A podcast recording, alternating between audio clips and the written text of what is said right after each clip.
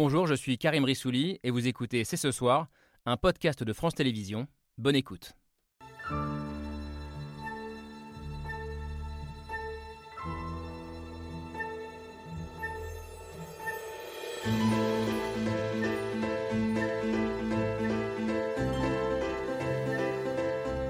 Bonsoir à toutes et à tous, soyez les bienvenus sur le plateau de C'est ce soir. Mission Flash pour sauver les urgences des hôpitaux, job dating pour recruter des profs. Pour la prochaine rentrée des classes, les anglicismes se bousculent au chevet d'un service public malade et auquel Emmanuel Macron a consacré ses deux derniers déplacements hier. Il était à Cherbourg avec Brigitte Bourguignon, nouvelle ministre de la Santé, pour parler de l'hôpital public. Aujourd'hui, c'est à Marseille qu'il s'est rendu avec Papendia, nouveau ministre de l'Éducation nationale, pour parler de l'école du futur. École, hôpital, deux services publics qui ont tenu, résisté et compensé même les manquements de l'État lors de la crise du Covid, mais deux services publics en crise, entre manque de moyens, de reconnaissance et de perspectives. Comment sauver les services publics et les rendre à nouveau efficaces et attractifs On ouvre le débat avec nos invités. Nos invités sont là et Camille Gao aussi. Bonsoir Bonsoir. Camille, tout va bien? Tout va très bien et toi? Comme un? Comme un jeudi comme un jeudi au soleil. Et avec euh, nous, tous ces invités, notamment deux personnes qui vivent de très près la crise de l'hôpital. Bonsoir François Crémieux. Bonsoir. Vous dirigez depuis un an les hôpitaux de Marseille. où La situation est compliquée, notamment à la Timone, mais pas seulement, hein, où le service d'urgence a perdu la moitié de ses effectifs depuis le début de la pandémie. Euh, je mentionne que vous êtes également membre du comité de rédaction de l'excellente revue Esprit. L'autre qui connaît bien le monde de l'hôpital de l'intérieur, c'est vous, Jeanne Fadlala. Bonsoir. Bonsoir. Vous êtes euh, médecin à l'hôpital Saint-Louis à Paris et c'est pas si fréquent. On vous a vu en une de Paris Match, félicitations, mais une une qui tire la sonnette d'alarme avec ce titre Naufrage à l'hôpital, l'hôpital que vous comparez vous-même au Titanic, donc on est dans le même champ lexical légèrement inquiétant. Alors je ne sais pas si l'école est proche du naufrage. Jean-Rémy Girard, bonsoir. Bonsoir. Vous êtes enseignant au lycée Auguste Renoir à Agnières-sur-Seine, président du SNALC, syndicat national des lycées, collèges, écoles et supérieurs. Alors vous serez vous devant vos élèves à la rentrée prochaine de septembre. Une question se pose de plus en plus. Va-t-on manquer de profs à la rentrée? On en parlera ensemble. Comment réparer nos services publics de plus en plus abîmés? Que peut faire l'État Pour en parler avec nous, euh, euh, Lucie Casté, bonsoir. Bonsoir. Vous êtes fonctionnaire, vous n'êtes pas la seule, hein. il y a beaucoup de fonctionnaires sur le plateau, on avait, on avait compté avant, il y en a beaucoup. Vous êtes fonctionnaire, porte-parole du collectif Nos services publics, très attaché aux services publics, à ses missions. Et service, une association née d'ailleurs au lendemain de la pandémie, c'était au début de l'année, au printemps 2021, et qui propose de nombreuses solutions aux problèmes des services publics. On évoquera ce soir. Merci d'être avec nous. Avec nous également votre voisin, Sébastien Soriano. Bonsoir Bonsoir. également fonctionnaire. Vous êtes le patron de l'Institut national de l'information géographique et forestière et vous venez de signer en début de semaine une tribune remarquée euh, dans le, pour le think tank Terra Nova, classé centre-gauche, disons, dans lequel vous nous... Une note même. Oui Une note. une note, j'ai dit quoi Une, une tribune. Une tribune, une note bien sûr, dans lequel vous appelez à repenser complètement l'organisation euh, euh, de l'État. Vous posez des principes à partir desquels, selon vous, on doit pouvoir réformer nos services publics. Et puis que pense un libéral de la réforme de l'État et de ses services publics avec nous, Olivier Babot? Bonsoir. Bonsoir, Toujours un plaisir de vous recevoir. toujours un plaisir de venir. Vous êtes toujours économiste, Toujours. vous êtes toujours libéral et vous êtes toujours le président de l'Institut Sapiens. J'ai une première question à vous poser aux uns et aux autres. On va beaucoup évoquer ensemble euh, les services publics, la crise des services publics. Quel est le mot que vous emploieriez, mot ou adjectif, pour qualifier l'état des services publics de ce pays? Je ne vous demande pas un long dégagement, mais juste comme ça, un- un- une première humeur sur euh, le moment que l'on vit. François Crémieux, par exemple. Vous me prenez un peu par surprise et, Oui. euh, et les autres vont avoir plus de temps que moi pour y réfléchir. Mais je trouve la question excellente parce que je me faisais la réflexion que le vocabulaire qu'on utilise Oui. pour parler de nos services publics est en lui-même un sujet majeur. Euh, J'aurai l'occasion d'y revenir, mais je, je suis par exemple euh, en désaccord profond avec la dramaturgie du vocabulaire actuellement sur l'hôpital. Naufrage. naufrage, euh, Chaos. mort, du, mort du service public, extinction de l'hôpital, etc. Pour ce qui est de l'hôpital public en plus, c'est une continuité historique de vocabulaire. On a toujours parlé dans, la, dans la parole publique euh, de l'hôpital public avec l'idée qu'il allait bientôt mourir. Et on peut même retrouver des articles de juste l'après-guerre qui témoignent de cette euh, manière-là de parler de l'hôpital avec une dramaturgie constante.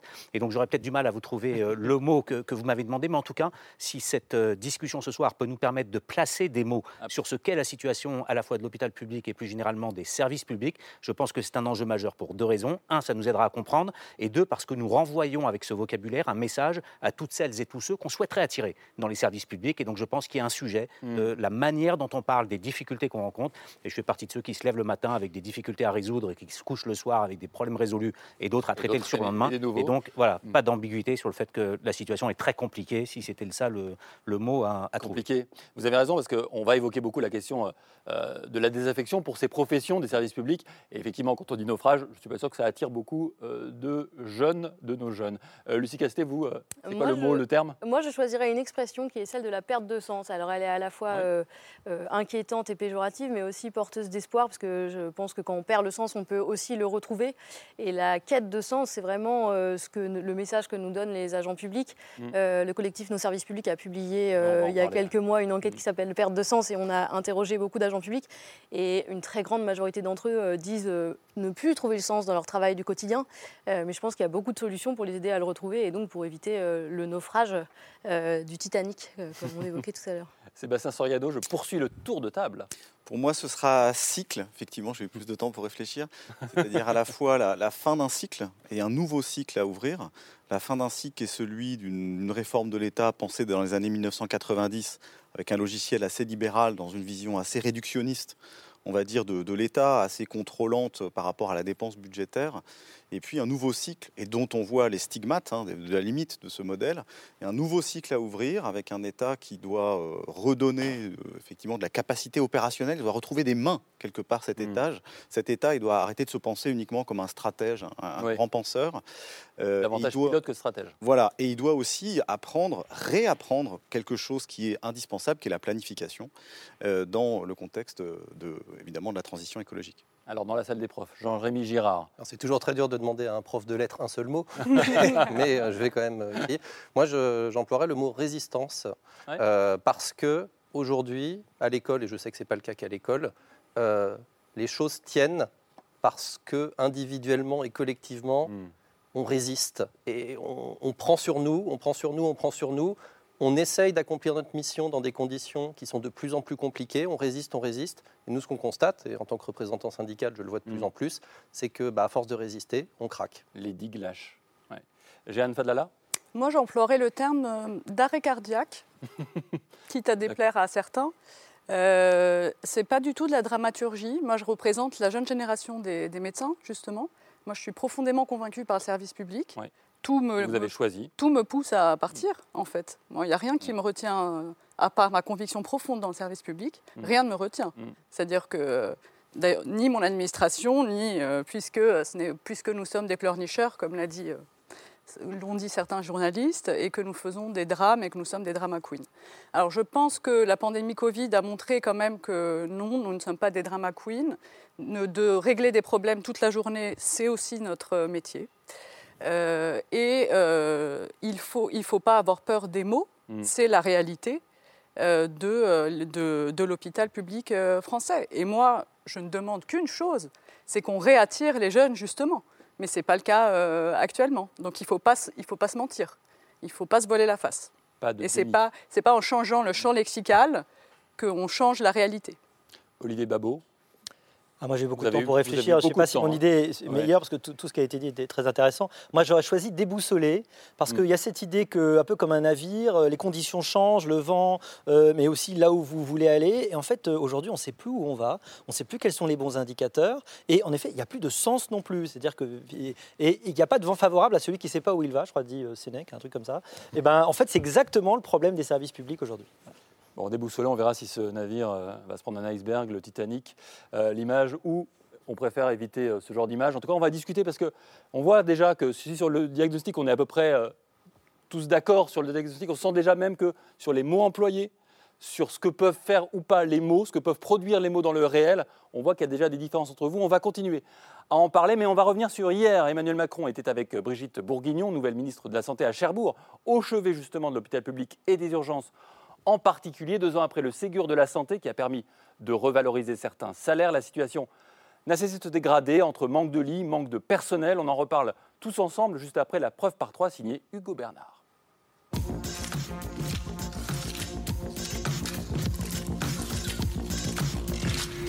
La preuve par trois commence par cette image. Une photo prise mardi à Cherbourg et dans laquelle il y a Grantin, Emmanuel Macron, le président et la toute nouvelle ministre de la Santé en visite à l'hôpital de Cherbourg à la rencontre des soignants. C'est nous qui formons les infirmières, on n'a plus le temps. On n'a même pas le temps de s'occuper des patients. Ici, le service d'urgence compte 6 soignants. Il en faudrait 25 pour s'occuper convenablement des patients. Une situation de crise similaire à celle de nombreux hôpitaux français et à laquelle le président veut répondre. Lancer cette, cette mission d'urgence, si je puis utiliser ce terme, cette mission flash, pour pouvoir, euh, dès cet été, apporter des réponses très fortes pour consolider nos urgences dans cette période. Une mission flash qui laisse sceptique. Car dans cette image, il y a aussi grand 2, un visage. Des visages aux traits tirés, fatigués, de soignants, épuisés. La charge de travail augmente, mais pas les effectifs. C'est une vraie catastrophe. Euh, Je ne sais pas combien de temps on va tenir. Des conditions de travail qui poussent certains à la rupture, quand d'autres décident de quitter le métier. On ne peut plus accepter euh, en permanence, euh, 7 jours sur 7, tous les patients qui, qui viennent aux urgences. On n'en a plus les moyens. Partout sur le territoire, les hôpitaux sont engorgés et manquent de bras, provoquant la fermeture de certains pôles de soins et parfois même des services d'urgence entiers. Enfin, dans cette image, il y a grand 3 des soignantes. Les soignants qui depuis des années alertent sur leurs conditions de travail et l'état de l'hôpital public. Il y a deux ans, le gouvernement lançait de grandes concertations sur le sujet avec le Ségur de la santé. Ce secteur est formidable et comme vous avez compris, on va investir et surtout être beaucoup plus efficace collectivement. Mais après les promesses, le milieu médical veut des actes et craint les semaines à venir. On va se retrouver avec des embouteillages monstres au niveau des urgences. Et si pour peu, que, hélas, nous ayons une canicule, je ne sais pas comment on va faire. Vous comprenez? Une photo, trois détails et une question. Peut-on encore sauver l'hôpital public? Jeanne Fadlala, je vous ai vu euh, pas mal réagir pendant euh, la preuve par trois. Je pense que cette question-là, euh, vous la posez régulièrement, peut-être même tous les jours. Vous avez interpellé il y a deux jours sur France Inter euh, Martin Hirsch, directeur de l'APHP, l'hôpi- les hôpitaux de Paris. Euh, sur France Inter, vous avez dit on est sur le Titanic, c'est un naufrage. Concrètement, au quotidien, ça veut dire quoi On est sur le Titanic quand on bosse à l'hôpital Saint-Louis tous les jours? Moi, je vais vous dire, bon, déjà, si ça, c'est pas un naufrage, euh, je ne sais pas comment on décrit, c'est ça, c'est la réalité. Hein. C'est pas euh, un champ lexical, c'est pas des mots, c'est pas, c'est ça la réalité. C'est des urgences qui ferment, c'est des urgences de Bordeaux filtrées par le SAMU. Je ne sais pas si vous vous rendez compte, le SAMU, il est débordé. Ça veut dire que si le SAMU doit filtrer les urgences de Bordeaux, le SAMU ne peut pas répondre en cas d'arrêt cardiaque extra-hospitalier. C'est ça que ça veut dire. Donc c'est des pertes de chance et des pertes de vie. C'est ça que ça veut dire. C'est pas des mots. C'est pas euh, euh, ah non, dites pas trop ça parce que c'est trop anxiogène. euh, Ne faites pas peur à la population. On, a- on- on fait ça depuis des années. On se tait parce que on ne veut pas faire peur à nos patients. Justement, on les protège. C'est notre rôle. Le médecin ne peut pas pleurer. Le soignant ne peut pas pleurer parce que c'est lui qui doit tenir le, le- qui, qui doit tenir la barre. hein. C'est lui qui doit tenir bon. Sinon, les patients euh, ils, sont- ils- ils désespèrent en fait, évidemment. Mais là, on ne peut plus tenir bon. Et c'est euh, un choix politique de, de soit de, de, de nous aider, en fait. Nous, on est là et le peuple doit s'en emparer de ça, en fait. Ce que ça veut dire tous les jours, c'est que moi, tous les jours, on doit appeler des patients pour les décaler, qui ont des chimiothérapies, qui ont des maladies, des cancers du sang. On doit décaler leur hospitalisation parce que nous n'avons pas de place pour les prendre. C'est ça que ça veut dire. Donc on- nous, on se débrouille pour l'instant. On décale de 24 heures, de 48 heures. On fait en sorte qu'il n'y ait pas un impact majeur sur leur prise en charge. Mais ça, déjà, un, on n'en sait rien parce qu'on fait ce qu'on peut. Et après, tout ça, nous, on l'emmène chez nous à la maison. Hein. Donc, je veux bien euh, qu'on dise euh, que c'est des problèmes qui sont, qui sont euh, des problèmes pas. Mais le terrain, c'est ça. Le terrain, c'est que nous, le soir, on pleure. Nous, le soir, on, pense à nos patients qu'on n'a pas pu prendre. On n'est pas du tout déprimé. hein. On n'est pas déprimé, on est résistant. On est comme les profs. On est les profs, ils sont, ils sont dans l'éducation nationale pour, les- pour former notre jeunesse. Nous, on est là pour soigner les patients. Les patients, c'est tout le monde, en fait. Tous les citoyens doivent s'emparer de cette, euh, de cette question. Si, euh, parce que s'il n'y a plus d'hôpital, co- co- comment on fait quand l'hôpital ferme, en fait? Et quand vous dites euh, le serment d'Hippocrate est bafoué tous les jours, ça veut dire quoi? Bah, ça veut dire ça, en fait. Quand je, quand je risque la vie d'un patient, quand je ne lui assiste, quand je ne l'assiste pas, C'est ça que ça veut dire. C'est un droit constitutionnel hein, de- de- d'offrir la santé à tous. C'est écrit dans la Vous Constitution, avez on est été, d'accord. Certaine manière, un peu interpellé euh, sur votre refus d'utiliser ce terme de naufrage. Ce que décrit euh, euh, votre collègue, euh, c'est un peu un naufrage tout de même, non? Non, moi, je refuse, euh, je refuse de rien et chacun utilise le vocabulaire qui lui semble bien. Et je pense qu'il est important qu'on ne fasse pas la distinction entre deux catégories de personnes, ceux qui seraient en contact avec la réalité, qui mesureraient euh, les enjeux d'un naufrage éventuel, et puis ceux qui refuseraient de voir la réalité. On est l'un et l'autre dans les hôpitaux depuis très longtemps. J'y exerce depuis 25 ans. J'ai exercé à Paris, en Picardie, maintenant à Marseille. J'ai rencontré ces difficultés. Je ne les nie en aucune manière. Je m'y confronte au quotidien, y compris à l'organisation du service des urgences de Timone, qui ressemble par certains aspects à ce qui se passe en ce moment à Cherbourg ou ailleurs. Et donc, il n'y a pas d'un côté ceux qui comprennent la réalité et de l'autre côté ceux qui la nient. C'est absolument questions. pas ce que j'ai dit. Mais vous, vous, bah, donc vous avez eu l'air de suggérer Donc- que. donc on est euh, d'accord. Et donc, en revanche, on est, on est effectivement, main dans la main. question- Il reste une question euh, de la manière dont on en parle. Et je maintiens qu'aujourd'hui, la manière dont on parle de, cette- de cet hôpital public, et ça renvoie à la question du sens qu'on donne, on peut en parler de deux manières. Premièrement, en expliquant qu'on a des difficultés majeures, euh, qui est ma manière à moi de le dire, et, euh, et- et on peut dire le Titanic, j'en sais rien, mais à parler du Titanic, on renvoie un message à ceux que nous souhaitons recruter, parce qu'on nous sommes tous d'accord sur le fait qu'il faut aujourd'hui recruter des soignants, des médecins, les titulariser, pour certains d'entre eux les payer mieux, etc. Il n'y a pas de débat là-dessus. Encore faut-il qu'on arrive à donner de l'enthousiasme aux jeunes qui aujourd'hui passent leur bac pour qu'ils rentrent dans, dans des, dans Oui, des instituts mais de Monsieur formation. Crémieux, vous venez de donner les solutions. Il Ensuite- faut les donner et après donner envie. Mais on ne peut pas mentir sur la réalité des choses. vous demande pas les, ni- les- les internes en médecine, les externes en médecine, les, les infirmières en stage, elles le voient en fait. Comme Elles viennent à l'hôpital. Nul de demande de mentir et, et le euh, mensonge ne passerait pas euh, euh, voilà, trois minutes. Donc il n'y a pas de débat là-dessus. Mais par exemple, sur la question des recrutements, pourquoi est-ce qu'il y a aujourd'hui des lits qui sont fermés, des difficultés, des reports de patients, y compris des patients graves, y compris des chimiothérapies? C'est pour deux raisons principales. La première, c'est qu'on est aujourd'hui, c'est pas pour des raisons d'argent, ça l'a été. Ça l'a été, et ça a été à une période une question de restriction budgétaire pour des raisons économiques, on a à ce moment considéré, il y a quelques années, qu'il y avait trop d'argent dépensé dans le champ de la santé et qu'il fallait réduire l'augmentation des dépenses. En partie parce que le monde a changé, en partie parce que le Covid et en partie pour d'autres raisons, ce n'est plus le sujet aujourd'hui. Aujourd'hui, on n'arrive pas à recruter, des, à recruter des infirmières. Une des situations, que ce soit sur Saint-Louis, je crois que vous l'expliquiez euh, récemment, et c'est le cas à Timone, c'est que par exemple, nous n'arrivons plus à recruter des professionnels de nuit, qui est une difficulté France entière, c'est-à-dire de faire en sorte que médecins d'une part, mais également infirmières. Pourquoi euh, on n'arrive pas à les recruter? Pourquoi on n'y arrive pas? Pour des raisons qui sont plus compliquées qu'il n'y paraît, probablement pour des raisons de rémunération et le fait que la rémunération historique des professionnels de nuit correspondait à la, à la, à la contrepartie qui était euh, jugée comme étant euh, pertinente et donc on arrivait à attirer des gens 1,07 la euros brut de l'heure. Non, mais C'est oui, ça, de pour- l'heure, oui, mais une pas par mois. Oui, de l'heure, oui, mais pas 100 par mois. Mais c'est par pas la raison principale. 100 euros par mois, 12 000. Mais ce n'est pas la raison Brut. principale, même à Saint-Louis. Et ensuite, je ferai la comparaison avec Marseille. La raison principale, c'est qu'on a en ce moment des enjeux sur le temps de travail, l'organisation du temps de travail. On a par exemple, pardon, c'est un peu technique, mais finalement, je pense que ça peut parler à tout le monde. On a des professionnels de jour qui sont en train assez massivement de demander à pouvoir travailler 12 heures d'affilée pour pouvoir venir moins fréquemment à l'hôpital. C'est ce que je vis en tout cas, je ne sais pas comment c'est euh, à Saint-Louis aujourd'hui, c'est ce que je vis à Marseille avec une demande forte des professionnels de jour qui disent si on peut travailler 12 heures, alors on viendra moins souvent à l'hôpital, on se déplacera moins, on sera moins dans les embouteillages, on aura moins de coûts d'essence et on le demande. La difficulté, et donc on est en train progressivement d'augmenter le nombre de gens qui travaillent en 12 heures de jour.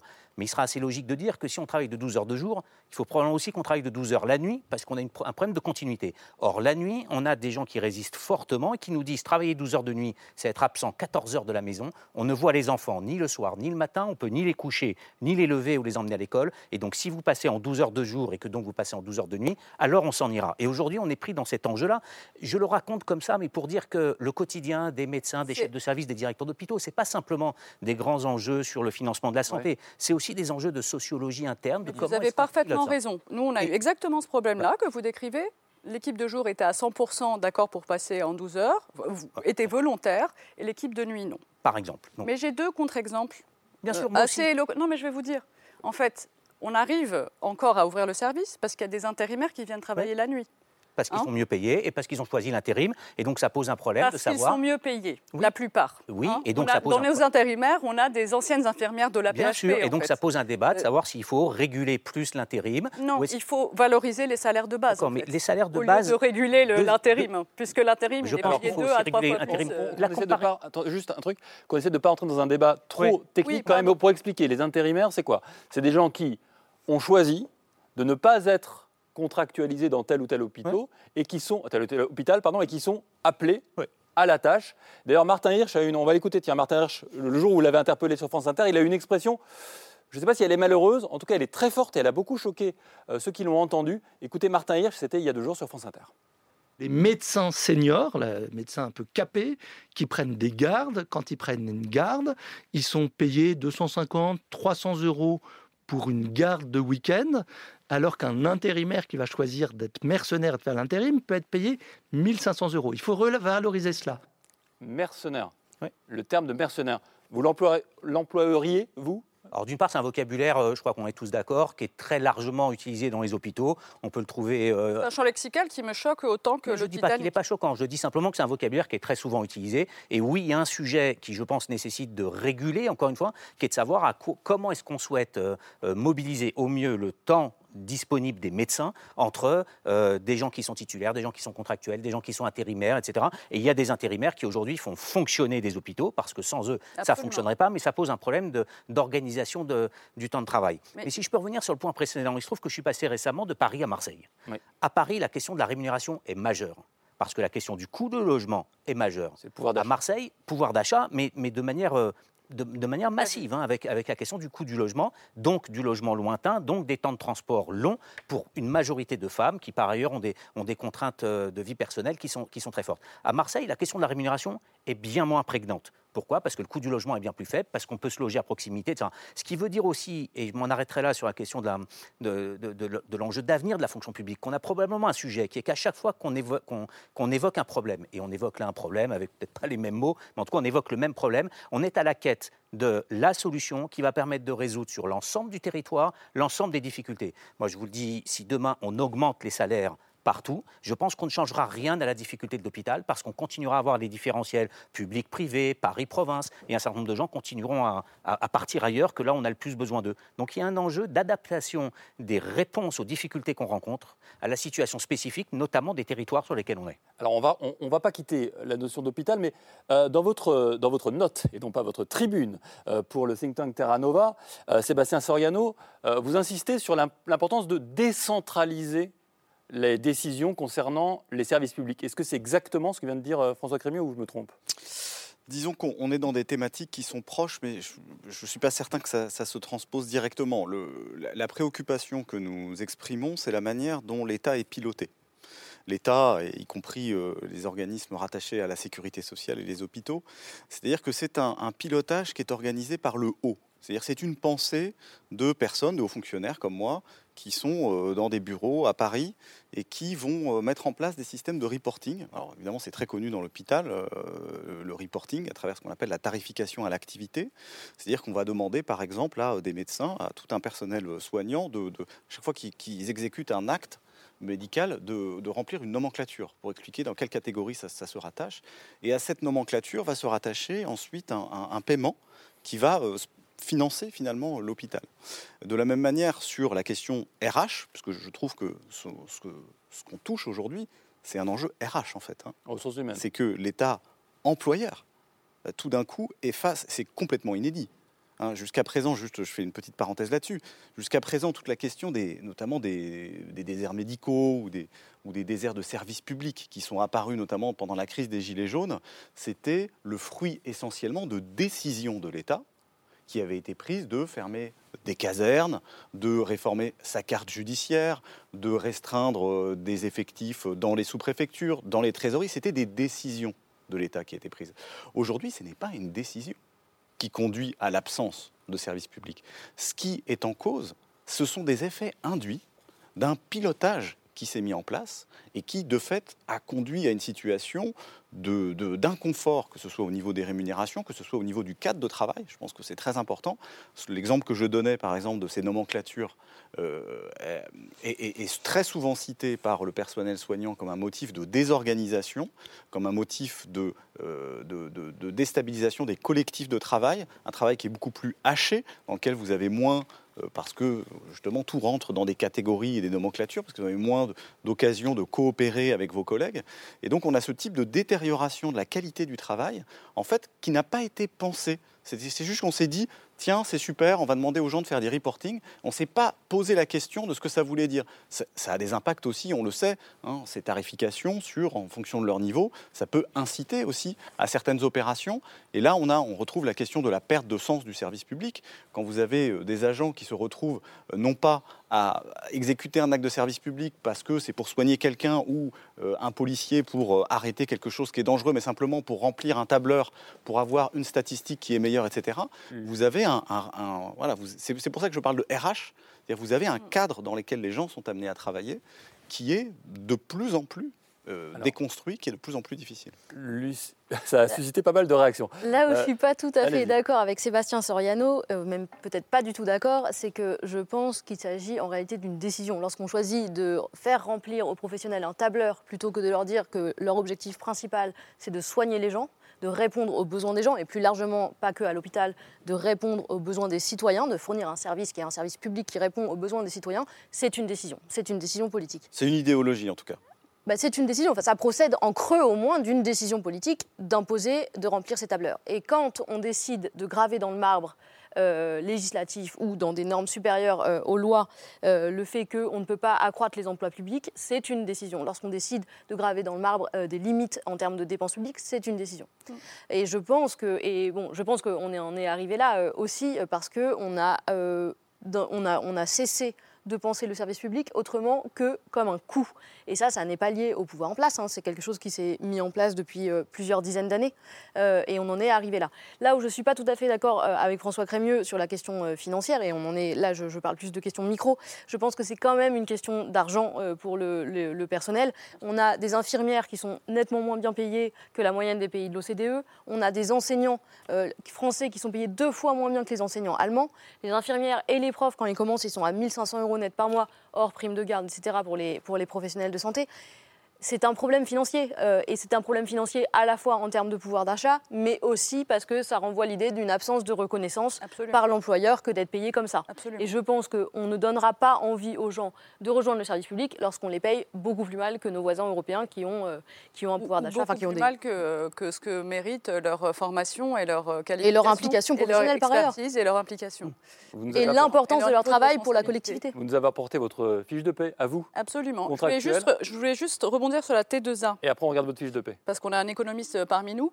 Euh, quand on- La tarification. la à tarification à la- à l'activité.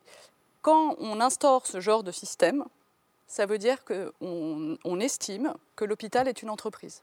Alors ça, c'est un- Et que l'hôpital doit rapporter de l'argent. Tout à fait. C'est la question effectivement de la On rentabilité. On est d'accord, c'est une idéologie. C'est ça que ça Alors, suggère. Olivier qui a Babot. été mis en place pendant une trentaine Allez-y, Olivier Babot. Et puis après, C'est pour ça, parce que je, je profite de la présence. on viendra aussi sur l'école, parce que la question de l'école-entreprise, c'est aussi un sujet qui monte, même s'il est certainement pas de Moi, même on nature. remplacerait hôpital par école. euh, Absolument. le- tout le débat fonctionne. hein.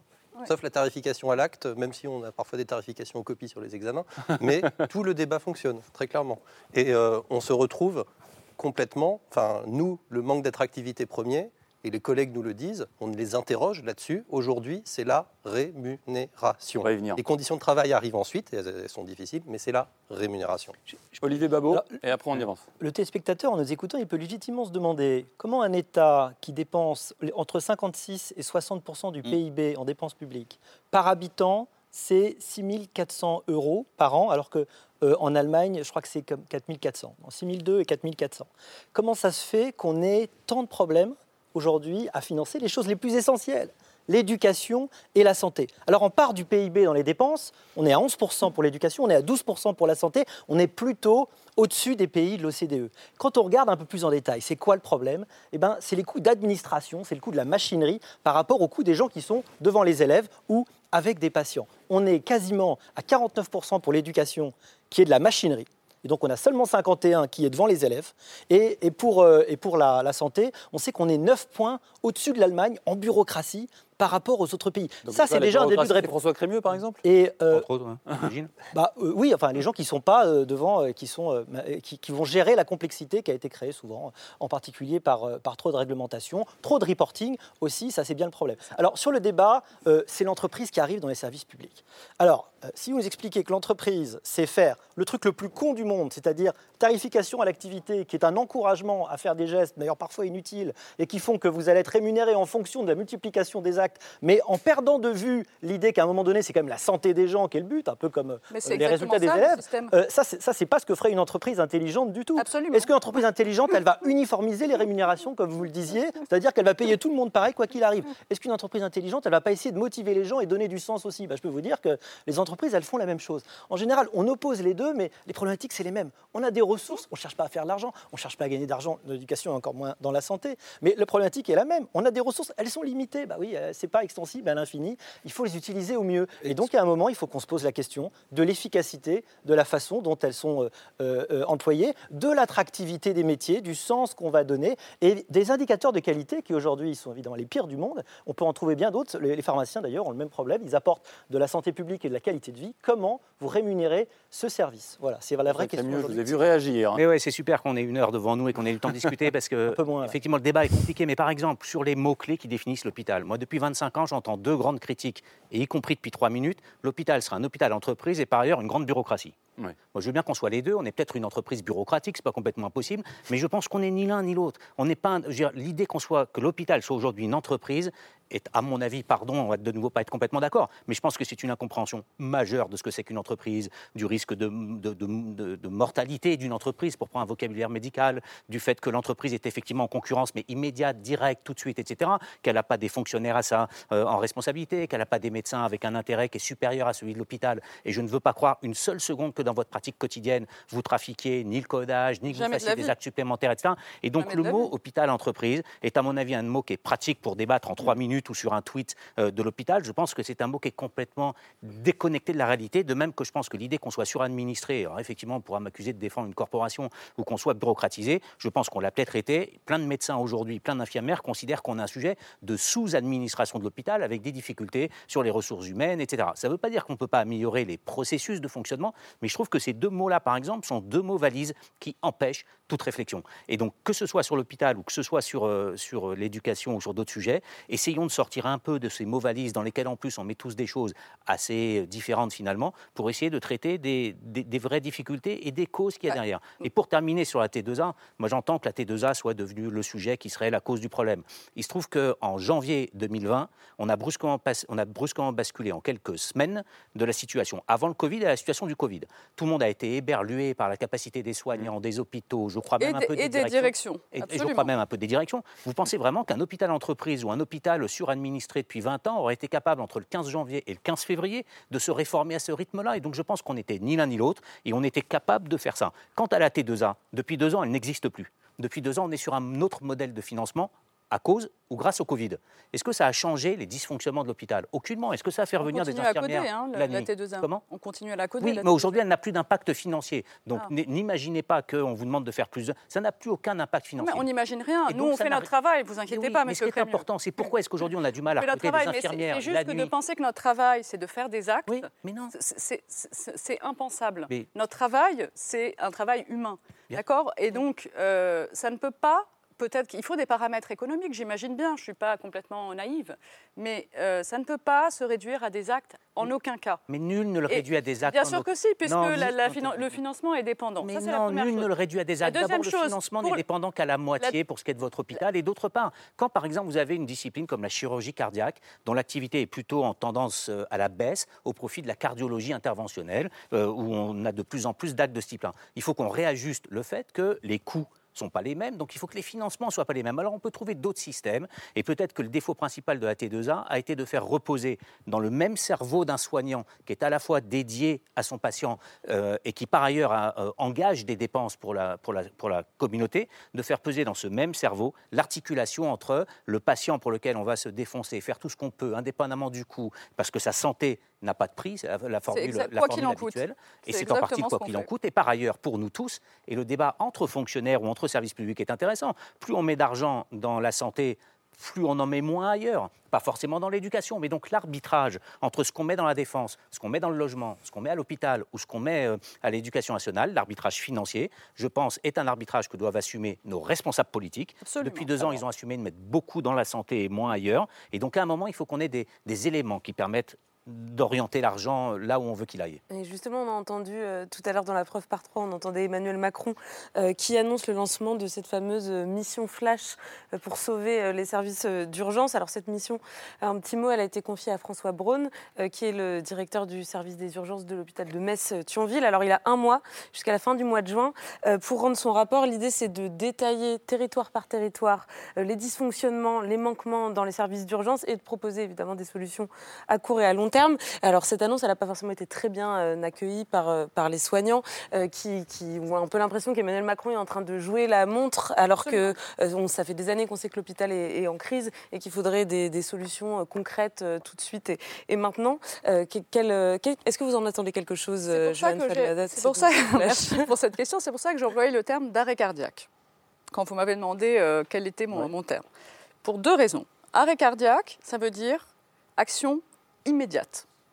Est-ce que vous pensez que nous, quand on est devant une urgence vitale, on réfléchit et on se concerte pendant 45 euh, jours avant de savoir ce qu'il faut faire pour un patient? La réponse est non. D'accord?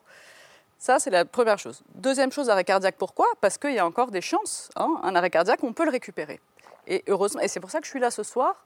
Et c'est le souhait de tous les soignants, évidemment, et de toute la jeunesse, et, de- et- et évidemment pas que de la jeunesse, mais, mais des plus vieux. Donc, des rapports, des concertations, des PowerPoint, des diagrammes, des reporting, enfin, je crois que c'est un terme managérial que nous, on emploie peu, mais euh, il y en a eu plein. Il y en a, il y en a depuis 15 Eh ans, oui, depuis et pas 20 que chez ans. vous. hein. Nous, on nous a, Eh on oui. vient encore de nous annoncer une grande concertation à l'automne dans tous les territoires. C'est fini. C'est formidable. Enfin, on a quand même l'impression qu'il n'y a pas eu un- déjà un premier quinquennat. hein. Ben oui. Il y a quand même déjà eu un premier quinquennat. On avait déjà les mêmes problèmes au début, hein, en fait. Et ça s'aggrave. Ouais, Il faut quand même le dire. Ça s'aggrave. Ça s'aggrave. Alors. À un moment, il faut bien comprendre que nous, on n'y croit pas et qu'on peut toujours nous mettre des jolis mots, des missions flash, des job dating. Euh, D'ailleurs, vous parliez d'entreprise, mais c'est pas nous qui l'employons, le, le- le vocabulaire de l'entreprise. C'est pas nous qui Ouais. employons ça, qui parlons de job dating, qui On parlons de la flexibilité, qui parlons de l'agilité dans les réunions au ministère de l'Éducation nationale. C'est c'est le ministère, c'est notre employeur qui utilise tout ça et qui en fait, c'est eux qui ont une sorte de vision ultra stéréotypée de, de ce qu'est une entreprise Exactement, ouais. et qui en gros vont nous appliquer tout ce qui les arrange pour faire des économies. Le jour de carence, ah ben dans l'entreprise ils ont le jour de carence, donc dans la fonction publique, on va vous le coller aussi. Des deux tiers des entreprises le financent. Le jour de carence, l'éducation nationale, Tintin, on est malade, eh bien on a notre jour de carence, l'éducation nationale ne lèvera pas le petit doigt. C'est toujours comme ça. Le recrutement par les directeurs d'école à Marseille, cette fameuse expérimentation où Emmanuel Macron, à un moment, s'est levé et s'est dit on va faire que les directeurs d'école de Marseille recrutent leurs enseignants. Les directeurs d'école, je rappelle, ce n'est pas un supérieur hiérarchique. Le directeur d'école, c'est un collègue, c'est un enseignant, c'est un prof. hein. Le directeur d'école, c'est un professeur. Voilà. C'est cette idée que, mais dans l'entreprise, c'est formidable, on fait des entretiens d'embauche et ça marche très bien. Oui, sauf que les écoles marseillaises, elles ne sont pas du tout attractives, donc il n'y a personne qui vient. Il n'y a pas de il n'y a pas d'offre, donc euh, la demande peut toujours essayer de fonctionner comme dans l'entreprise. Il n'y a pas d'offre, personne n'arrive. Comment vous entendez ces, ces propos de fonctionnaires? Vous qui travaillez sur la notion de fonction publique, et dans votre rapport, vous pointez le fait que beaucoup, beaucoup, beaucoup, beaucoup des fonctionnaires, 80% vous parlent de l'absurdité. Est-ce que c'est ce qu'on ce qu'on évoque en ce moment-là avec nos deux témoins? Ah oui, ça fait partie de ce que- de ce qu'on évoque là euh, avec nos témoins, mais je voulais réagir sur ce que vous disiez sur euh, le vocabulaire de l'entreprise, parce qu'on peut aussi constater, au-delà du fait qu'on a considéré le service public euh, uniquement comme un coût depuis, euh, depuis un moment, euh, par ailleurs, c'est imposé une petite pensée magique euh, selon laquelle le secteur privé serait, euh, ferait systématiquement mieux que le secteur public. Absolument. Or, on clairement. voit très bien que ça n'est pas le cas. Je ne dis pas que le secteur privé fait toujours moins bien que le service public. En revanche, euh, il faut avoir un point de vue nuancé et regarder au cas par cas. Et c'est ce qui a conduit, euh, au-delà euh, de l'inscription de, normes très contraignantes sur les, dépenses publiques et sur le recrutement, c'est ce qui a conduit cette petite pensée magique euh, à externaliser beaucoup de fonctions qui étaient des missions dévolues à des agents publics vers des prestataires extérieurs, dont des cabinets de conseil. Euh, ça a fait polémique euh, récemment. Je voulais aussi revenir sur ce que vous disiez, euh, Olivier Babot, sur, sur la, la question de la dépense publique. Je, je m'oppose vraiment à l'idée selon laquelle ce serait de la dépense publique ou rien. Et donc dire, c'est un coût, on n'a pas beaucoup d'argent, il ne faut, euh, il faut pas dépenser trop. Mais en fait, Non, la je dépense... juste que malheureusement, c'est forcément limité. il y a un Oui, mais je- j'entends, bien sûr. Personne ne peut vous dire le contraire. En revanche, il faut dire euh, que la dépense publique, elle est à comparer à une autre dépense qui devrait être faite. Et donc, ici, la dépense publique, on parle ici de santé. La dépense publique de santé, elle intervient euh, parce qu'on a décidé de socialiser nos dépenses. D'accord? C'est l'État qui intervient pour euh, financer via, euh, via un, système de financement public des dépenses de santé. Mais si on réduit ces dépenses-là, si on, si, on, si on affaiblit l'hôpital, qu'est-ce qui va se passer? On va avoir besoin de privatiser ces dépenses et donc ça va venir se substituer à de la dépense publique. Or, on voit très bien que dans beaucoup de pays où le système de santé publique est moins performant et moins développé, les gens dépensent individuellement beaucoup plus pour se soigner. C'est le cas notamment des États-Unis, par États-Unis, mais aussi beaucoup plus près de chez nous, euh, en Allemagne. Il me semble qu'en Allemagne, je crois que les gens dépensent en moyenne deux fois plus pour Ouais. se soigner qu'en France. Et donc, n'opposons pas la dépense publique à, au vide. La dépense publique s'oppose à une, à une dépense euh, qui est privée. Non, mais je n'oppose rien du tout. D'ailleurs, euh, vous savez, disait Churchill, on lui disait si vous trouvez que l'éducation coûte cher, euh, essayez l'ignorance. hein. Donc évidemment, On est- on est en train d'essayer, ça il faut marche bien pas voir. bien. on- Et par ailleurs, on à ce essaye propos, pas mal. à- à ce propos, oui, juste pardon. excusez-moi, je, je- je termine, mais à ce propos, euh, je, je pense qu'il faut aussi voir la dépense, euh, la dépense publique euh, en santé ou en éducation comme un investissement. Là, et c'est aussi pour ça que nous on dit qu'il faut arrêter de, le- de le regarder simplement comme un coût. On sait très bien qu'un pays qui investit dans son éducation, c'est un pays qui, par exemple, pourra dépenser moins en santé parce que les gens tombent moins malades en fonction de euh, leur niveau d'éducation. Ou alors, euh, on se dit également que, euh, que l'éducation, c'est clé euh, pour le développement économique d'un pays. Enfin, on l'a vu notamment avec la Corée du Sud qui a, qui a bondi euh, de- en performance économique quand elle a investi massivement dans son système éducatif. Et c'est pas moi qui le dis, hein, c'est l'OCDE qu'on ne peut pas euh, soupçonner euh, d'être un affreux Alors, ça- organe marxiste. ça, juste, euh, allez-y, un mot, et après, Ah non, non, j'ai plus qu'un mot. J'ai plus qu'un mot. Alors si vous voulez, on, a- on, Mais est-ce que on je avance. mais- juste intervenir sur cette question de l'entreprise? Parce que Alors, vous très, savez très important. On va y revenir, mais d'abord, j'aimerais qu'on revienne quand même sur une dimension importante de ce qui se passe à l'école. On a beaucoup parlé de l'hôpital depuis le début de l'émission, mais à l'école aussi, on cherche des solutions pour trouver le personnel qui manque à l'appel. Vous évoquiez le job dating, mais de quoi parle-t-on? Il y a urgence. Une urgence à l'ordre du jour du déplacement ce matin d'Emmanuel Macron à Marseille. Je vous promets qu'on va parler encore de l'entreprise après, l'entreprise réelle ou fantasmée qui est devenue l'école. En tout cas, c'est le mail de Pierre Michel.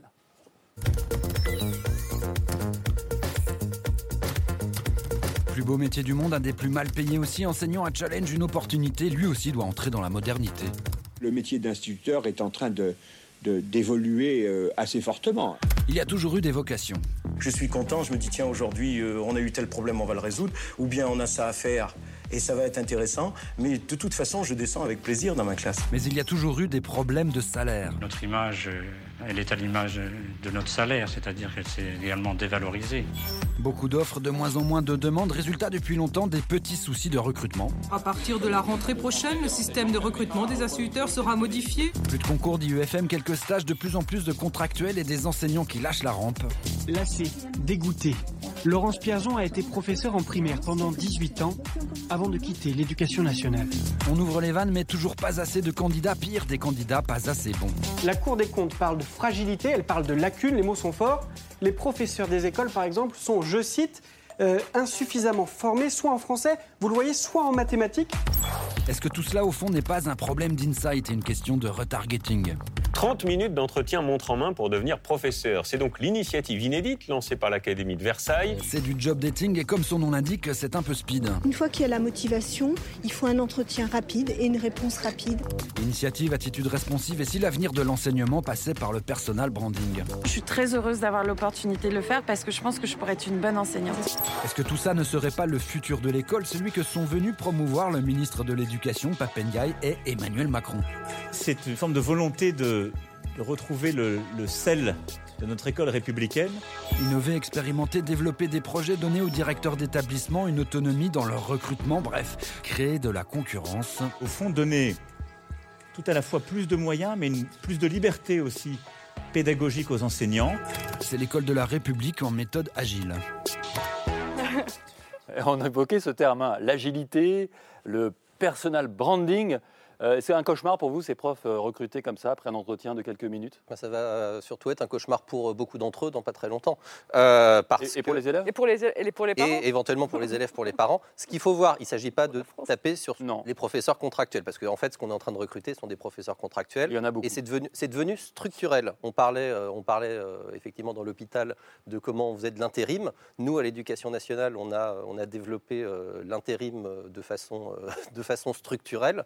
Euh, euh, c'est la vacation, c'est maintenant euh, les Mais ils ne sont pas contractuels. mieux payés que. On recrute, non, ils sont moins bien payés. Bien On- on entendu, a ça, ça coûte aussi, moins nous, cher. hein, je vous Bien sûr, oui, non, on a aussi je- des contractuels, J'en doutais pas. dont, dont je fais partie, J'en doutais pas. 40% dans- à la PHP, Voilà. masse médicale. Effectivement. On Et va y revenir. donc, J'ai pas oublié votre fiche de paye. ce système de contractuel, c'est un, parce que déjà, de toute façon, on n'arrive plus à remplir les places au concours, qu'on a rendu de plus en plus difficile, hein, le concours. hein. Maintenant, euh, le concours, il est à bac plus 5. Alors, c'est génial, on a augmenté euh, le nombre d'années d'études, c'est formidable, on va avoir des gens incroyables, ils sont bac plus 5, ils ont un concours, ils ont une formation.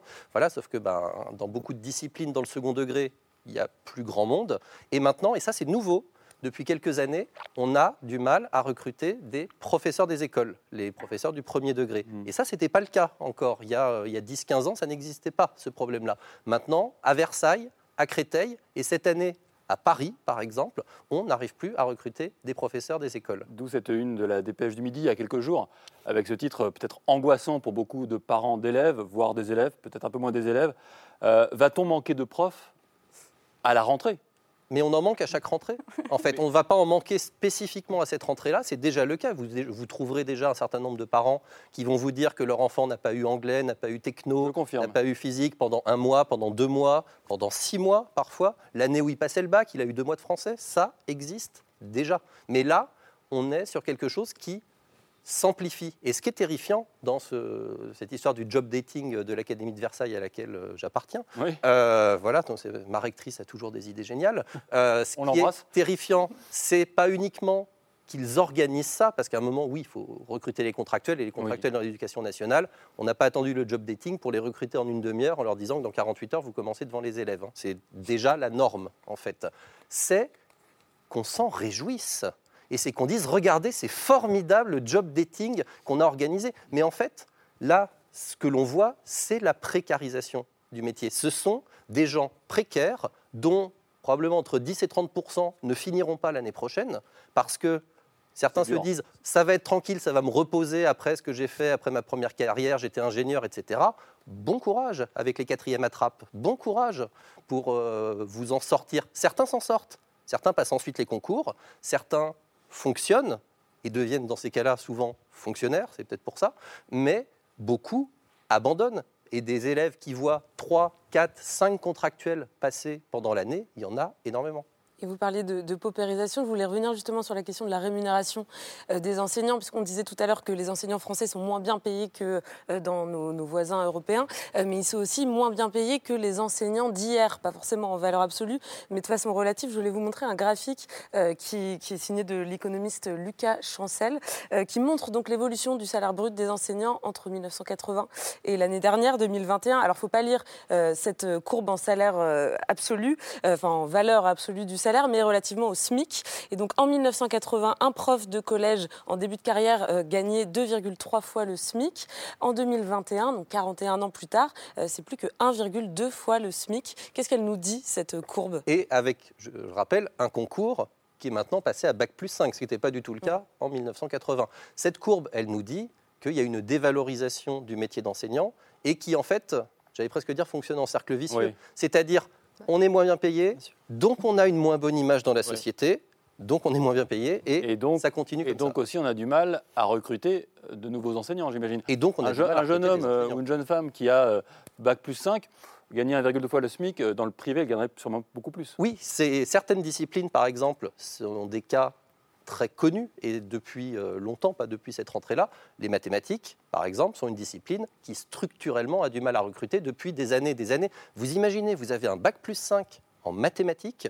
Aujourd'hui, on vous dit, vous allez être stagiaire, vous allez gagner 1,2 fois le SMIC, ensuite vous gagnerez, allez, 1,4 fois le SMIC, vous serez muté dans une académie à 500 km de chez vous, dans un collège difficile, parce que la plupart du temps c'est ça, où vous serez remplaçant, c'est-à-dire que vous irez vous Mm. balader de collège en collège. Mais pourquoi les gens vont faire ça? Est-ce que c'est pas ça qui prouve que c'est vraiment pas une entreprise? Parce que dans une entreprise, si on manquait comme ça euh, de personnel, on augmenterait les salaires, on mettrait des meilleures conditions de travail. Oui, je, crois, Sariano. je crois- je crois que c'est important, effectivement, et le- la question du personal branding et de- du speed dating sont intéressantes. En fait, ce que ça montre, c'est qu'il y a une porosité intellectuelle de concepts managériaux. C'est-à-dire, ces, ces termes qu'on entend, effectivement des termes qu'on emploie dans l'entreprise, qu'on peut lire dans des magazines de management, etc. Et on a une élite publique dont je fais totalement partie et j'assume, qui a une vraie porosité sociologique en fait avec une élite du privé. On a fait les mêmes écoles, si vous voulez. Et donc il y a un espèce de milieu ambiant qui est le même et qui favorise euh, cette importation de thématiques qui ne sont pas transposables en fait dans le monde public la plupart du temps. Et c'est exactement, si vous voulez, c'est pour ça que j'ai introduit avec le mot de cycle, c'est exactement en fait ce cycle qui s'est ouvert en 1990, dans les années 90, qu'on appelle le New Public Management, quand on a commencé justement à dire Ah, mais regardez, le privé, c'est quand même vachement mieux organisé, et qu'on a voulu importer mutatis mutandis un certain nombre de mécanismes. Donc, les indicateurs de performance, ce sont les KPIs. Un certain nombre de, de mécanismes d'incitation financière, c'est l'équivalent de- des dividendes ou des primes de résultats qu'on peut trouver dans le privé. Et donc, on a importé comme ça, de manière brutale, on a copié-collé un certain nombre de mécanismes. pourquoi il fallait pas le faire Qui se sont en fait avérés contre-productifs. C'est pour ça que moi, je La suis valeur pas- ajoutée d'un établissement Je- scolaire. je- je suis- On dit ça Mais bien sûr qu'on dit ça, mais il y a des classements dans tous les, dans tous les magazines sur quelle est la valeur ajoutée du lycée machin par rapport Je crois qu'il y a une idéologie. Je- moi, je suis pas persuadé qu'il y ait une intention de destruction du service non, public. c'est pas c'est pas, c'est pas, c'est pas ma perception des choses. C'est qu'il y a eu ce moment de porosité dans les années 90 où on a importé, avec une forme de, de naïveté, euh, sans doute qu'il y avait aussi des gens mal intentionnés qui cachaient, entre guillemets, des volontés réductionnistes par ce type de mécanisme incitatif, mais qui se sont avérés extrêmement contre-productifs. On a des exemples, par exemple, sur les indicateurs de performance, les statistiques de la délinquance, qui ont montré combien ça modifiait le comportement des contrôles, combien ça modifiait la sécurité des gens, combien les, in- les incitations qui étaient données aux policiers, en fait, changeaient par, par la manière dont ils étaient pilotés. Et je pense que c'est ça qu'on voit encore aujourd'hui, finalement. C'est cette de mécanique d'importation à laquelle, me semble-t-il, il est temps, excusez-moi, juste je termine de se dire que oui, on doit être un employeur. Nous, euh, le public, on doit être un employeur et donc on doit avoir une stratégie pour comment est-ce qu'on emploie les gens. Il y a la rémunération, c'est un critère. Il y a le sens de l'action, c'est un critère. Il y a les conditions de travail, tout ça, c'est des critères.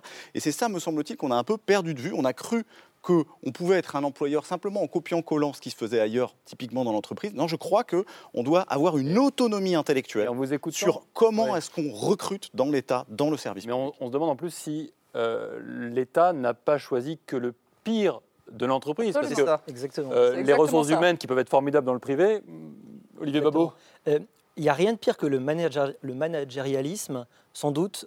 Euh, appliqué par des hauts fonctionnaires qui souvent ne sont même pas allés vraiment euh, en entreprise, n'ont pas toujours fait les mêmes, les, mêmes écoles. Donc effectivement, ça, ça donne le pire des résultats. Et à ce moment-là, effectivement, euh, les, termes anglais qui font sourire ou les méthodes un peu, euh, un peu mises toutes guin- guingois sur un système sur lequel évidemment ça colle absolument pas, c'est souvent en fait le masque de la lâcheté réelle dans la façon dont on a géré le personnel euh, étatique depuis extrêmement longtemps.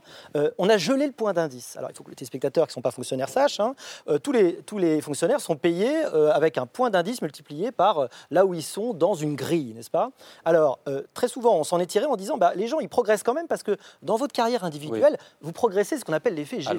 Vieillissement, vieillesse, technicité, forcément, donc vous vous voyez progresser. Et donc, vous vous inquiétez pas de, de la paupérisation réelle que vous avez pour un niveau réel. C'est Pour un niveau, c'est un- ça un- qui explique c'est ce qu'on a vu dans la courbe. Donc, et en fait, on a incroyablement euh, euh, euh, prolétarisé en fait une grande partie de, de l'éducation nationale, mais pas seulement en fait, hein, de l'ensemble des fonctionnaires. Pourquoi? Parce qu'on savait pas gérer en fait le nombre et parce que c'était une façon. En plus, les 35 heures, on sait très bien que ça s'est payé dans le privé comme dans le public par de la modération salariale. Pour s'en tirer, tout ce qu'on a fait, c'est qu'on a après tenu les vis euh, à l'augmentation. Alors, nous, notre temps de travail n'a pas changé avec les 35 et, heures. oui, oui, ça, ça, ça, ça dis, va il a pas même- changer. il a Ça, vrai. Il a même plutôt augmenté. Et- les enquêtes une- montrent que le temps de travail des enseignants augmente. euh, Et une dernière chose, parce qu'effectivement, l'État ne sait pas du tout faire et que les entreprises ont du mal à faire, c'est la fameuse GPEC, gestion prévisionnelle des emplois et des compétences. De qui on aura besoin dans 10 ans, dans 20 ans, ou même dans 5 ans? Euh, Est-ce qu'on sait faire de la gestion des ressources humaines? Est-ce qu'on sait individualiser les rémunérations? Est-ce qu'on sait motiver des gens? Est-ce qu'on sait dire, ah bah tiens, toi, tu as peut-être que tu vas pas faire Ça, la tabou, même hein. chose ta vie. Pardonnez-moi, hein. Eh ben,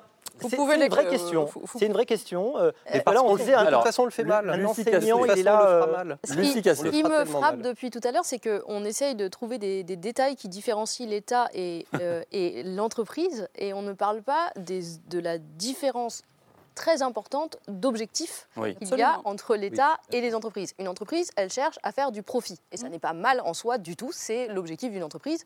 Et elle peut le faire d'une façon, euh, d'une façon Morale, éthique. morale, éthique, euh, voilà. Mais, mais ça n'a rien à voir avec le rôle de l'État, euh, qui est de fournir un service public. Et dans le service public, il y a quoi? Il y a service et il y a public. Et donc, c'est répondre aux besoins des citoyens. Et donc, ça n'a rien à voir. Ensuite, en découle une façon de s'organiser et une façon de produire, si on peut utiliser ce verbe, qui n'est euh, qui est qui n'est, pas comparable avec, celui du, avec celle d'une entreprise. Par ailleurs, euh, et c'est là où je, je- je pensais répondre à, à votre question sur qu'est-ce qu'on fait euh, pour attirer les gens Euh, Est-ce qu'on va, on va les rémunérer un peu mieux, mais bon, ils vont quand même aller dans le privé? Bon, déjà, à mon sens, et vous l'avez très bien montré, il y a une paupérisation de, de- de- de- de la fonction publique, et donc il faut, les, il faut revaloriser. À mon avis, c'est indispensable. En revanche, ça n'est pas du tout suffisant. Et qu'est-ce qui, est, qu'est-ce qui est nécessaire par ailleurs pour faire revenir les gens et les faire rester C'est donner du sens. Euh, on revient à ce que Oui. je disais tout à l'heure, c'est donner du sens à leur rôle. Et le sens, il se trouve aussi dans l'objectif final de leur travail, qui est de servir les besoins des citoyens et se sentir euh, partie d'un objectif plus noble, qui est celui de servir les gens. Et là, euh, c'est extrêmement important et nous, on, l'a éclairé avec notre, grande enquête sur, euh, qui a duré plusieurs mois. Sur plusieurs mois, on a laissé des, agents publics, euh, pas que des fonctionnaires, hein, aussi des contractuels, venir répondre à des questions sur leur motivation. Par cette enquête, on a eu 4500 répondants. On a près de 70% des gens qui indiquent comme première raison pour rejoindre la fonction publique ou le service public euh, le service de l'intérêt général. Hmm. C'est fondamental. Ça montre bien que ça n'a Ils pas viennent pas disparu. pour l'argent, c'est 3% Ils ne viennent euh, pas pour l'argent. pour Il y en a très peu qui disent euh, Ouais. qu'ils viennent pour la stabilité de Heureusement. l'emploi. Sinon, ils vont Contrairement pas au grand cliché euh, qui est répandu sur les fonctionnaires que, que seule euh, la stabilité de l'emploi intéresse les fonctionnaires, c'est totalement faux. Euh, et donc la recherche de sens, euh, la recherche du service de l'intérêt général, ça reste une vraie motivation et c'est ça qu'on peut leur donner. Alors, on va, justement, ça ouvre un peu la porte des solutions, François Crémieux. Effectivement, je pense qu'il faut qu'on essa- on, on l'exprime de manière un peu différente, mais effectivement, visiblement, sur le constat, il y a voilà, un certain consensus sur les difficultés. Euh, ma deuxième remarque, c'est que sur, le, sur les solutions, je reprends l'exemple de ce qui se passe à Bordeaux aujourd'hui autour du SAMU.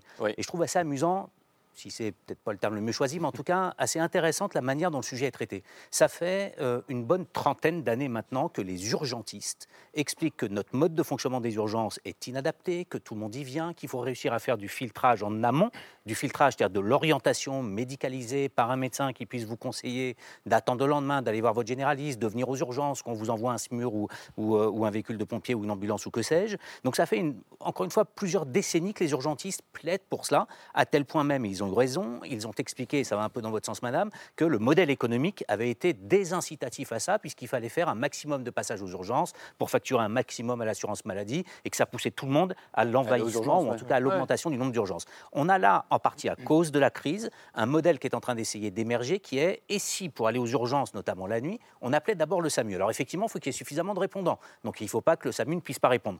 Je crois qu'à Bordeaux, à la date d'aujourd'hui, en tout cas, je n'ai pas compris que c'était euh, une difficulté, mais il faut certainement y faire très attention. Mais je trouve intéressant Vous de voulez voir dire à un quel filtre, point- en fait Une forme oui, de une, une- une- régulation médicale. C'est-à-dire qu'au même titre qu'on régule les grosses urgences euh, et que vous appelez les uns et les autres le 15, il faut peut-être aussi réguler et vous orienter dans le système pour que vous trouviez le bon médecin au bon endroit qui réponde à votre besoin. Et pas etc. aller aux urgences pour une gastroentérite. Aller aux urgences s'il le faut. Et donc on le dit à tous, allez aux urgences si vous avez besoin d'aller aux urgences. Et s'il y a une solution alternative, ne la décidez pas seul, appelez le SAMU et le SAMU vous aidera à prendre la meilleure décision possible. Et je prends cet exemple des urgences et je pense qu'il y en a plein dans plein d'autres domaines. C'est à quel point est-ce que quand on a un constat assez partagé sur les difficultés, nous n'avons jamais de consensus sur la manière de les, de les résoudre. Et, en- et on n'a pas de consensus, en partie, et je reviens sur mon introduction de tout à l'heure, parce qu'on est dans la quête de ce Graal qui serait qu'on aurait des problèmes simples avec des solutions simples, qu'on pourrait adapter de manière uniforme sur tout le pays, et qu'ensuite ça irait mieux. Et pour terminer, la question des rémunérations, de la rémunération des contractuels, de la rémunération des, des médecins vacataires, etc.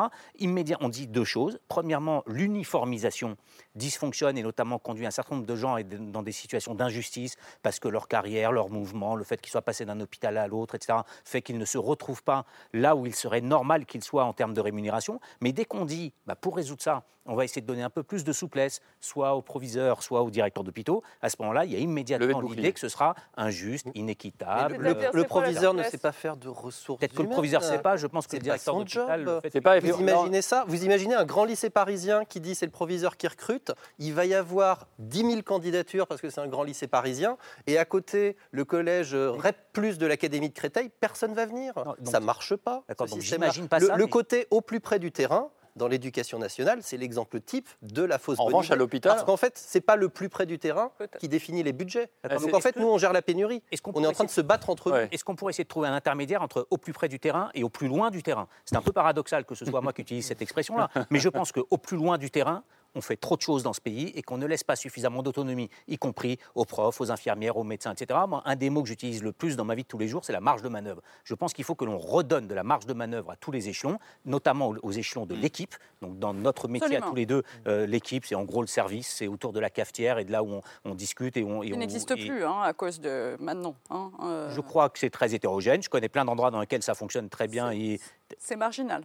Non, je crois. Enfin, en tout cas, si c'est marginal, il faut le rectifier. Et c'est effectivement Absolument. à cet endroit-là. Donc, entre au plus près et au plus loin du terrain, que ce soit pour nos grandes fonctions publiques de l'enseignement ou du, ou du soin, essayons peut-être de trouver des justes milieux qui nous permettent de, de redonner du sens pour les années à venir. Je veux juste rebondir sur l'histoire des urgences de Bordeaux. Certes, il faut filtrer. hein. Pour avoir fait beaucoup de, de gardes aux urgences pendant mes études, il y a des gens qui viennent aux urgences Qui n'ont pas y être. Mais en même temps, c'est pas euh, à tout un chacun de savoir si c'est urgent ou non. Enfin, Excusez-moi, mais quand on est parent et qu'on a une éruption, qu'on a un, enfant qui a de la fièvre, On eh sait ben, pas. on est inquiet. On ne sait pas. arrive à beaucoup de jeunes Voilà. parents. Donc on est d'accord qu'il faut filtrer. Euh, la question est, est-ce la vocation du SAMU de filtrer des urgences? La réponse est non. hein. le SAMU est là pour les urgences vitales. Donc si le SAMU filtre, le SAMU n'est plus là pour les urgences vitales. Hmm. Donc ça, c'est juste comment est-ce qu'on fait le au plus avec le moins de moyens euh, qu'on nous donne. C'est toujours comme ça, d'ailleurs. Oui, Euh, la, troisième, pardon, la, la troisième C'est chose, hein. excusez-moi, de la troisième ça, chose, les spécial- les- les- le SAMU, les SAMU, le patron du SAMU de la Timone, et, et qui est le patron du SAMU de l'ensemble du, du département, euh, professeur Puget, travaille sur ces sujets-là aujourd'hui. C'est un sujet qui est compliqué, mais c'est certainement pas binaire. Sur le thème, il y a l'urgence vitale et l'urgence pas vitale. Et d'ailleurs, ceux qu'appellent savent pas vous très bien avez s'ils déjà, sont dans vous l'urgence avez vitale déjà ou pas. appelé le SAMU? Oui, j'ai déjà appelé le SAMU. Vous savez combien déjà de, passé du et temps. com- combien de temps vous attendez avant que quelqu'un vous réponde? Eh ben, depuis la crise en partie. Alors, d'abord, ça dépend des SAMU. D'autre part, il ne faut pas attendre trop longtemps. Troisièmement, si on attend trop longtemps, il faut régler le problème. Mais ce n'est pas parce qu'on attend trop longtemps quand on appelle le SAMU de je ne sais quel département qu'on pose un débat systémique sur le SAMU doit-il ou non répondre aux Bah, urgences Bien pas sûr que si, parce qu'on ne va pas engorger le SAMU pour ce genre de, de- pour ce, ce genre de deux étages de Il faut embaucher en tout cas, des gens les pour professionnels y filtrer, en fait, c'est tout. Il faut Pourquoi en- vous ne voulez pas laisser les professionnels réfléchir à savoir si sur le département des Bouches-du-Rhône, c'est mieux d'avoir un endroit avec deux étages et deux répondants ou si c'est mieux de le différencier Ah, mais moi, gens je laisse les experts réfléchir, il n'y a Il y a aucun plein de problème. parents mais qui c'est- savent pas c'est- très bien C'est ce qu'ils font depuis plusieurs années, euh, a priori. Deuxième chose, la médecine, c'est pas, ça ne se fait pas au téléphone.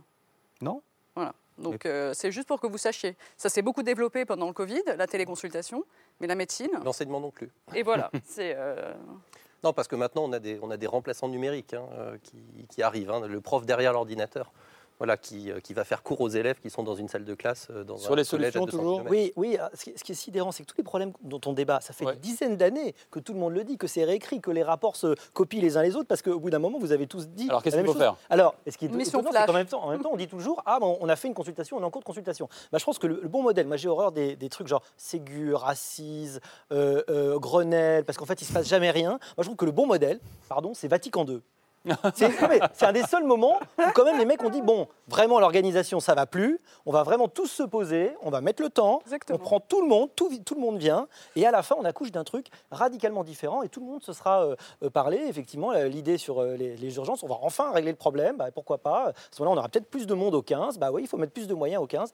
Voilà, mais on a l'impression que en fait les espèces de, de, de- de consultations, elles sont en permanence et donc à la fois jamais, ce qui est ex- extrêmement frustrant, et ça permet pas de réformes qui soient autre chose que des trucs un peu euh, de- du type de rustine et donc qui satisfont personne. Je me permets quand même de préciser que les accords de Grenelle, les Oui. premiers, ont bien marché quand même. hein. En Ouais, 1968, ça avait pas mal. C'est pas une raison pour utiliser le mot Grenelle pour c'est n'importe ça, quoi maintenant. hein. C'était les augmentations de salaire essentiellement. Ça veut Voilà, pas dire nous, on a fait un Grenelle de l'éducation. hein. Euh, notre- mon syndicat, le SNEL, qui est un syndicat représentatif, a participé à toutes les réunions de tous les groupes du Grenelle de l'éducation organisé euh, par l'ancien ministre. Effectivement, je confirme qu'il n'en est strictement rien sorti. Et euh, voilà, on veut organiser Vatican II, mais euh, en fait, euh, c'est, il sort, il y a une papa mobile. Quoi. Voilà, c'est, très très limité. alors, hein, tiens, d'arriver. c'est quoi la solution pour vous? Pour améliorer la situation, pour ramener des jeunes à vouloir rentrer dans la carrière, pour retenir des profs qui démissionnent. Il y en a quelques-uns, de plus en plus d'ailleurs, chaque année. Tout à fait. C'est quoi la solution selon vous? Nous, on n'a pas encore tant que ça, je dirais, dans l'éducation nationale. Non. Je parle des enseignants. Il y a d'autres métiers euh, de Camille, c'est l'éducation combien? On a des chiffres, je compliqués. crois, Voilà. sur les démissions des Non, profs non, c'est- ça c'est relativement marginal, mais c'est en augmentation. C'est marginal, hein, mais ça, année. ça a même euh, quadruplé sur les dix Voilà. dernières années. Tout à fait. Et euh, il y a aussi ceux qui aimeraient bien partir mais qui n'y arrivent pas. hein. Euh, Ceux-là, euh, ceux-là, ils sont compliqués à mettre en statistique. Nous, c'est pas tant le sens du métier. Je crois que le sens du métier, enfin, j'allais dire globalement, on le voit assez bien. Et la plupart des collègues nous disent, le problème, c'est pas avec les élèves. Quand on est avec les élèves, alors il y a des endroits où c'est très compliqué avec les élèves, on va pas se le cacher, mais globalement, majoritairement, les collègues, nous disent, avait que les élèves, ce serait encore bien, voire génial dans un certain nombre de situations. Le problème n'est pas là. Le problème, c'est qu'on a eu une augmentation du temps de travail, qu'on a eu une baisse du pouvoir d'achat monstrueuse. À un moment, on ne va pas y aller par quatre chemins et dire des, des mots, euh, des mots tordus. À un moment, on n'attire pas les mouches avec du vinaigre. Si on ne revalorise pas fortement la rémunération et qu'on agit aussi sur des paramètres de conditions de travail, la taille des classes, on est l'un des pays les pires là-dessus. Le climat de discipline, ce que euh, l'OCDE, puisque vous, parliez de l'OCDE, vous avez bien raison, l'OCDE dit parfois des choses très intéressantes, il parle du climat de discipline dans les classes. La France est l'un des pires pays parce qu'on a un problème de reconnaissance de, voilà, de l'autorité, de la valeur et du professionnalisme des personnels de l'éducation nationale. On se prend de plus en plus des parents d'élèves dans la figure et quand notre hiérarchie donne raison aux parents contre l'enseignant, l'année, elle est foutue. Elle est foutue. Il y a un vrai problème de gestion des ressources humaines. Vous parlez des ressources humaines.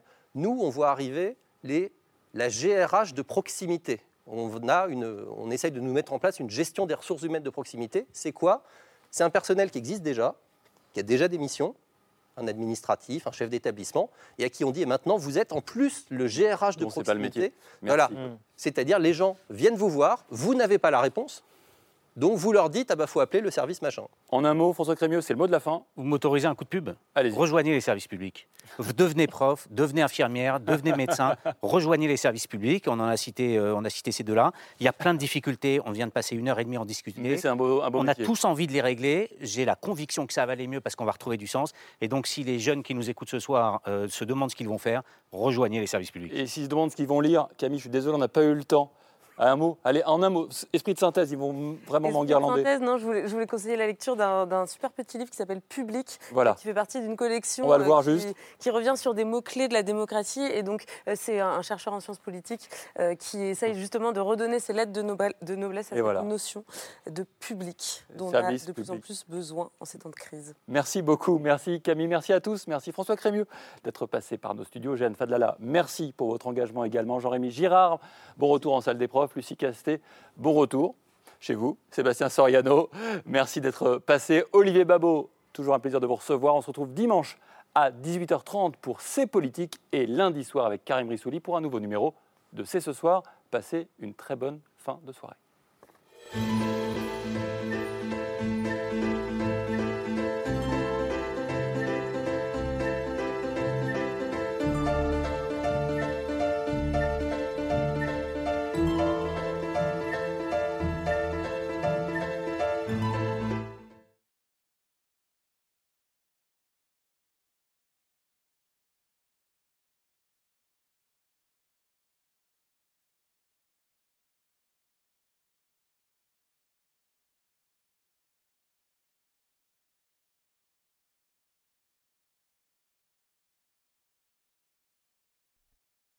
C'était C'est ce soir, un podcast de France Télévisions. S'il vous a plu, n'hésitez pas à vous abonner. Vous pouvez également retrouver les replays de l'émission en vidéo sur France.tv.